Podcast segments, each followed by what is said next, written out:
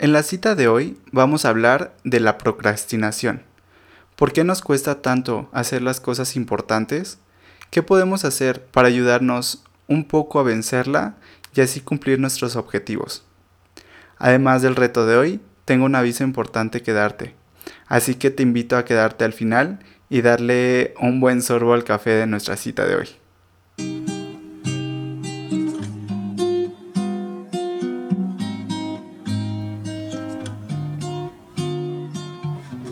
Bienvenido, bienvenida al Parlamento de Quinto. Soy Alan Quinto y simplemente en este podcast me gustaría ayudarte a sentir mejor. ¿Cómo? Tú me lo dirás. Al final de algunos episodios te daré desafíos, ya sea para hacer o para sentirte mejor. Me gustaría manejar esto como una cita. ¿Me acompañas?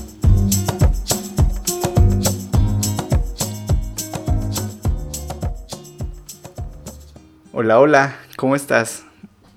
Espero que estés muy bien, mucho gusto. Soy Alan Quinto y de este lado del micrófono quiero agradecerte por darle play y por dejarme entrar a donde quiera que estés y dejarme acompañarte. Me gusta mucho la idea de que me lleves como copiloto, eh, no sé, siendo acompañante de tareas, ayudándote a hacer qué hacer a despertarme contigo o a que me escuches mientras duermes. Incluso me encanta la idea de tener una cita con un plato enfrente. Donde sea que estemos y me hayas elegido para escucharme, también quiero agradecerte por los bonitos mensajes y audios que me mandas y por todo eso que me mandas y me motiva para poder seguir haciendo este podcast. Muchas gracias. Tengo que serte sincero y confesarte que me estaba dando un poco de pereza y empezaba a procrastinar para poder venir a la cita de hoy. Pero un mensajito que recibí tuyo me puso tan de buenas que fue inevitable pararme, ponerme a escribir y acomodar todo para empezar a hablarte con el cariño que tanto te tengo. El tema de hoy es uno que cuesta muchísimo superar de nuestro día a día porque tenemos tantas distracciones y lo peor de todo es que es tan común vivir con esto que ya no es una sorpresa y lo aceptamos tanto que terminamos dejándonos influenciar y nos casamos con la idea de dejar todo a última hora que preferimos no romper vínculo con ella y dejar el estrés al final sin preocuparnos antes de la deadline o de la fecha límite. Es decir, preferimos tener un lapso pequeño de estrés máximo en lugar de administrar nuestro tiempo poco a poco y incluso ni siquiera sentir el estrés, simplemente organizarlo poco a poco y, y, hacerlo con mucho más tranquilidad. Pero eso da pereza aparentemente.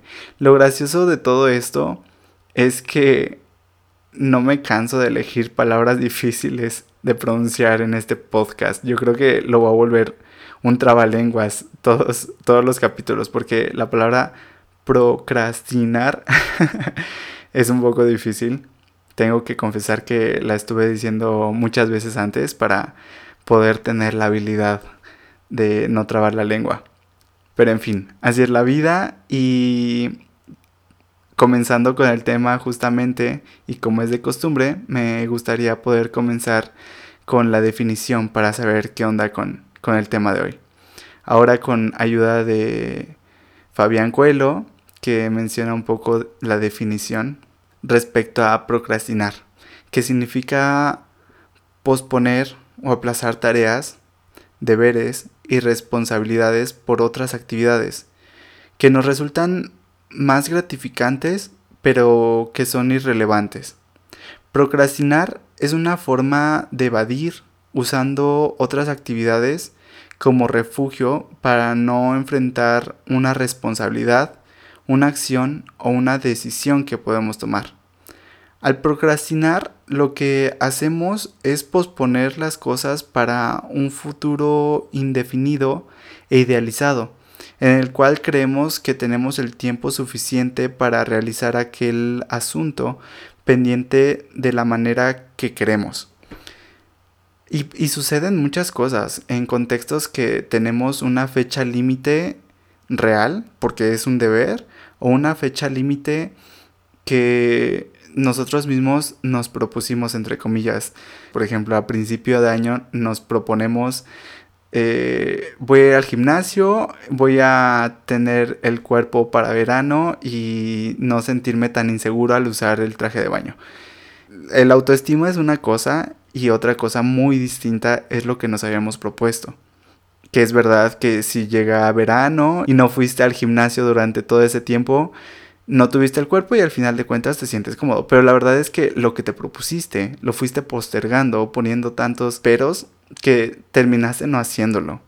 Y no había una fecha límite tal cual para poderlo cumplir, más que verano, más que tu propia satisfacción, más que tu propia meta. Pero cada vez que lo pensabas, decías, ay no, ir al gimnasio, vengo cansado, no tengo tiempo, el gimnasio está lejos, no tengo dinero, pero hay tantas formas de poder hacerlo. Y por otra parte, que sí existen las, las fechas límites, por ejemplo, presentar la tesis. Y he escuchado quienes presentan la tesis y la hacen una semana antes, incluso un fin de semana antes, no sé cómo le hacen, pero prefieren hacer eso que la van postergando cada vez más, que cuando ven que ya se aproxima el pico de estrés es máximo y ya no sabes ya no sabes cómo administrarlo y terminas haciéndolo. Al final de cuentas es algo que debes de hacer. Lo que yo creo realmente es que la procrastinación se puede presentar en dos sentidos, en el físico y en el emocional. En el lado de lo físico es cuando tenemos tanta pereza para hacer aquello que vemos tan pero tan complicado o que sabemos que nos puede llevar un gran esfuerzo o incluso mínimo, pero es menos cómodo a diferencia de estar a lo que estamos haciendo ahora. O sea, estamos haciendo nada. Sumándole que no tenemos ánimos u otras actividades más, entre comillas, divertidas. Y lo digo entre comillas porque más adelante te voy a dar unos tips para tratar de cambiar este, este chip. Y qué podemos hacer o de los planes de los demás que nos han invitado y es muy fácil distraernos. Por otra parte, viéndola del lado emocional, se puede presentar con un reto tan pero tan grande y tan complejo que solo de pensarlo nos estamos afligiendo que preferimos ni siquiera comenzar. Y no me refiero como algo como el miedo, que es algo que nos paraliza, sino más bien es un poco como una zona de confort, porque sabemos que somos capaces y nos confiamos tanto que preferimos no hacerlo, al menos por ahora, y lo dejamos todo al final. Hay veces en que decimos, sí, está muy fácil, luego en cinco minutos, y pasa otro día y en cinco minutos. Y ya cuando se va aproximando y cuando te sientas a tener que empezar a hacerlo, ahí es cuando te das de topes y dices, ¿por qué no lo hice antes? Y es una parte que sucede mucho que nos confiamos y creemos que va a ser fácil o va a ser rápido. Y si al final de cuentas es tan fácil y tan rápido, ¿por qué no hacerlo antes, no? ¿Por qué no darle la prioridad y quitarlo del camino y al final de cuentas seguir disfrutando? Justamente por eso me acordé de un dicho que dice, al mal paso, darle prisa. Yo me da mucha risa porque siempre uso dichos, parezco un abuelito. Pero es muy cierto. Al final de cuentas, si algo que debemos, más que queramos, hacer, es un hecho que lo haremos, nos guste o no. Y si las consecuencias son a nuestro favor, mucho mejor. Pero el problema es en saber si lo vamos a cumplir ahora, con tiempo de antelación, o al final, que probablemente salga mal hecho todo, porque no me mientas diciéndome que trabajas mejor bajo presión. Si estás escuchando este episodio y, te interesó y desde un principio te dije que te puedo proponer algunos tips y al final de cuentas un reto para mejorar eh, la procrastinación, no, no eres de los que dicen que trabajan mejor sobre presión y lo terminan haciendo porque al menos personalmente yo no puedo. Por eso me gustaría darte algunos tips para poder reducir un poquito la procrastinación y mejorar nuestra productividad y mejor aún, cumplir nuestras metas. Como primer tip, me gustaría empezar con la parte emocional. Lo que podemos hacer de aquello que vemos como una gran meta tan complicada es dividir aquello en pequeñas partes, en pequeñas acciones, en metas chiquitas, que organizándolo y aterrizándolo en papel, vamos a ver que, ok, probablemente no era tan sencillo, pero si la vamos achicando, vamos a darnos cuenta que hay un orden y no va a ser tan complicado al final de cuentas. Como siguiente paso, y aunque parezca obvio, pero cabe mencionar que se debe de hacer, es tener que cumplir todas esas pequeñas metas. Una cosa es aterrizarlas y otra cosa muy distinta es irlas haciendo. Porque en la parte que te digo que nos confiamos, estar aterrizándolo y ver lo que no está tan complicado, nos saltamos muchas veces estos pasos, pero cuando vemos que es algo tan complejo y lo dividimos, sucede lo mismo, lo vemos tan fácil que decimos, ah, sí, luego lo hago, pero no tenemos que saltarnos ninguna de estas divisiones. Y siguiendo con la parte emocional, algo muy importante para poder quitarse la procrastinación es tratar de cambiar el debo por el quiero. Es decir, tratar de encontrar algún gusto, así sea pequeño, por aquella actividad que te está costando tanto. Es un poco complicado porque generalmente lo que estamos dándole tantas vueltas es porque realmente no nos gusta, pero es importante tratar de ver algún gusto, algo que nos pueda interesar o incluso ni siquiera esa actividad, encontrar algo que nos pueda acompañar para poderla concluir con éxito y de una forma satisfactoria. Yo creo que lo más difícil es empezar y ya en el arranque todo se va dando. Te das cuenta que no era tan complicado, te das cuenta que lo que te está acompañando te lo hace más ligero y cuando menos te des cuenta ya lo terminaste. Relacionado con el punto anterior, es importante recompensarte cada una de las pequeñas divisiones que hiciste con pequeñas recompensas. Y la verdad es que sí, se vale celebrar con la procrastinación, pero a pequeña escala y con un lapso de tiempo muy pequeño, porque si no vamos a regresar al mismo. A lo que me refiero es que si, por ejemplo, la tesis estaba, es todo un libro que tienes que hacer y al final de cuentas lo divides en pequeños temas que probablemente, no sé, a la semana o al día los decidiste dividir, cuando termines esa actividad vas a poder tener la tranquilidad de poder descansar, de poder disfrutar el tiempo que te queda y en caso de que veas que te haya gustado, qué mejor que seguirle.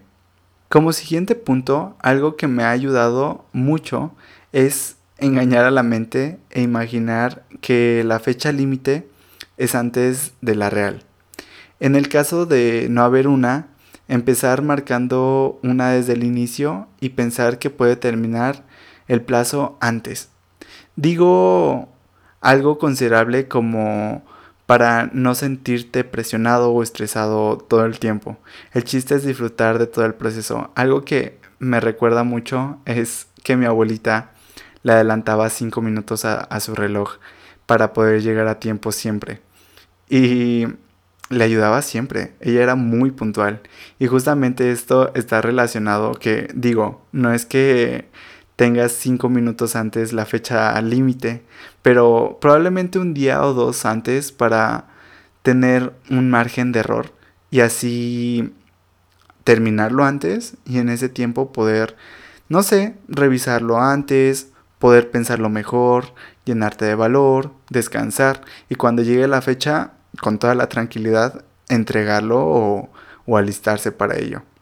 Ahora, un tip en el lado de lo físico, algo muy, pero muy importante es darse cuenta cuando se está procrastinando y dejarlo de lado por un tiempo determinado.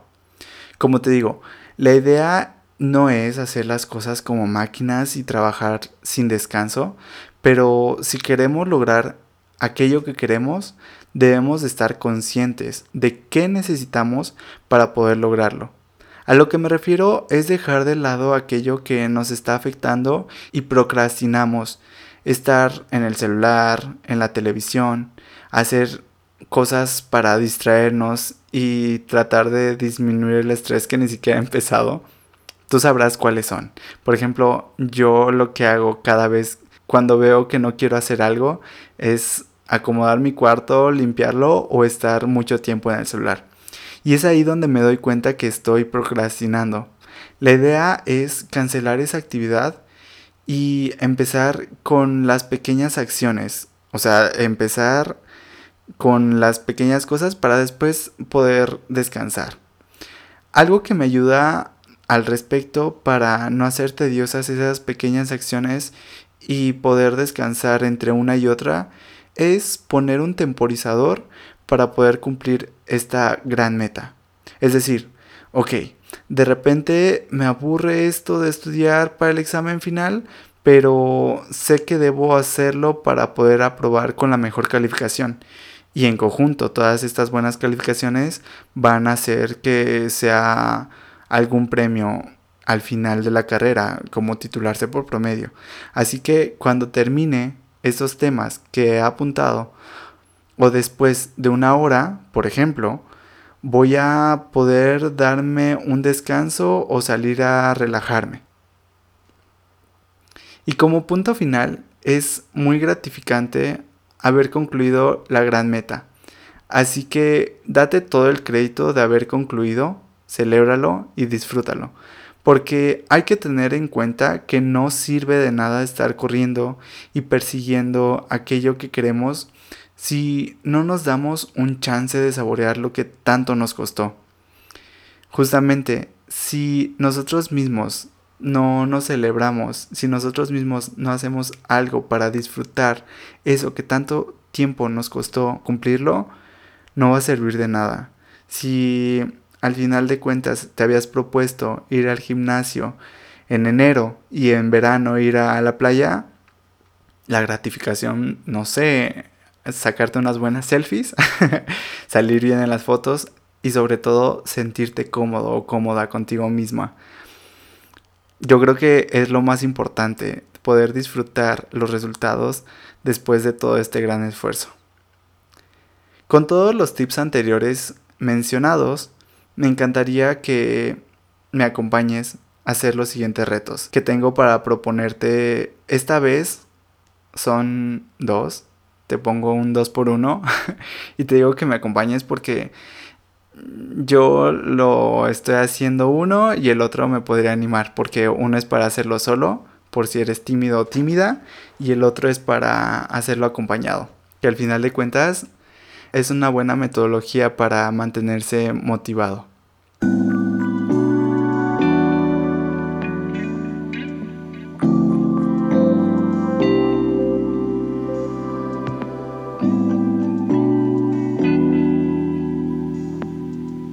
Generalmente, ¿qué haces antes de dormir? Pues te propongo algo. Para poder tener una mejor productividad y procrastinar menos, anótate en una lista todo lo que quieres hacer el día siguiente. Esto ayuda muchísimo a poder cumplirlo. Procura que la lista no sea muy extensa para empezar con un nivel ligero, pero si lo crees conveniente, puedes hacerla tan extensa como sea necesario. Puedes hacerlo en tu propio celular e irlo checando y palomeando las acciones que ya hayas terminado o cuando hayas terminado tus actividades en la mesa de trabajo, escribirlas y no exactamente antes de dormir, sino tenerlas presente para cuando regreses a tu mesa de trabajo. Como segunda propuesta a este reto, si te consideras alguien un poco más extrovertido o si crees que no hay la suficiente autonomía, se necesitan dos personas. En una conferencia de Hugo Icta, escuché el término que se llama, voy a intentar decirlo bien, tú me dirás, accountability buddy, que se puede traducir como un amigo de metas. Así le puse yo en español porque la traducción literal es muy rara y preferí ponerle algo más ad hoc. Bueno, pues este amigo de metas es aquella persona que le tenemos un aprecio y confianza, además de saber que nos puede ayudar a mantenernos motivados, contarle nuestros avances y celebrar en conjunto lo que nos propusimos. La idea es estar en contacto muy constante y proponerle de un inicio que nosotros también podemos ser apoyo de él. Nosotros nos mantenemos motivados y a su vez también le mantenemos motivado a nuestro amigo de metas. Bueno, ¿cómo funciona? Después de aceptar esta propuesta, estar en contacto y decir nuestra meta desde el inicio nos ayuda a ponerle un punto en el tablero para que nuestro amigo de metas esté enterado y sepa nuestro plan. Después, de forma semanal, comentarle nuestros avances y poder celebrarlo juntos. Que por lado contrario, si no lo logramos, lo que nos propusimos esa semana será muy avergonzante y nos dará pena no tener nada que decirle al respecto y por lo tanto no habrá nada que celebrar. Es gracioso porque no hay un castigo como tal y en conjunto se hace una mejor energía, ¿no crees? Te invito a que busques a tu amigo de metas o que hagas la lista, cualquiera de los dos que te venga mejor.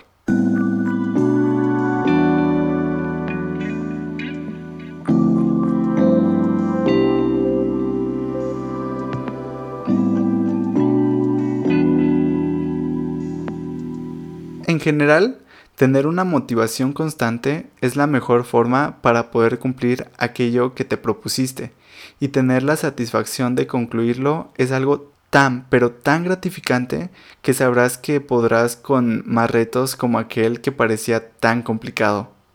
Darnos cuenta que todo aquello que nos distrae y nos impide llegar a la gran meta no es aquello que está en el exterior, sino que el gran problema y la pesadez está en uno mismo. Y la idea es reducir aquellas acciones y pensamientos de pereza y distracción. Y ojo, digo reducir porque es verdad que se vale procrastinar y no es del todo malo. Al igual hay que recordar que puede estar bien, pero que todo en exceso sí es malo. Por último, y no creas que se me olvida el aviso que te había dicho desde el inicio, es que me da un poco de tristeza podértelo comentar, pero a la vez es algo que yo he estado trabajando y que es necesario.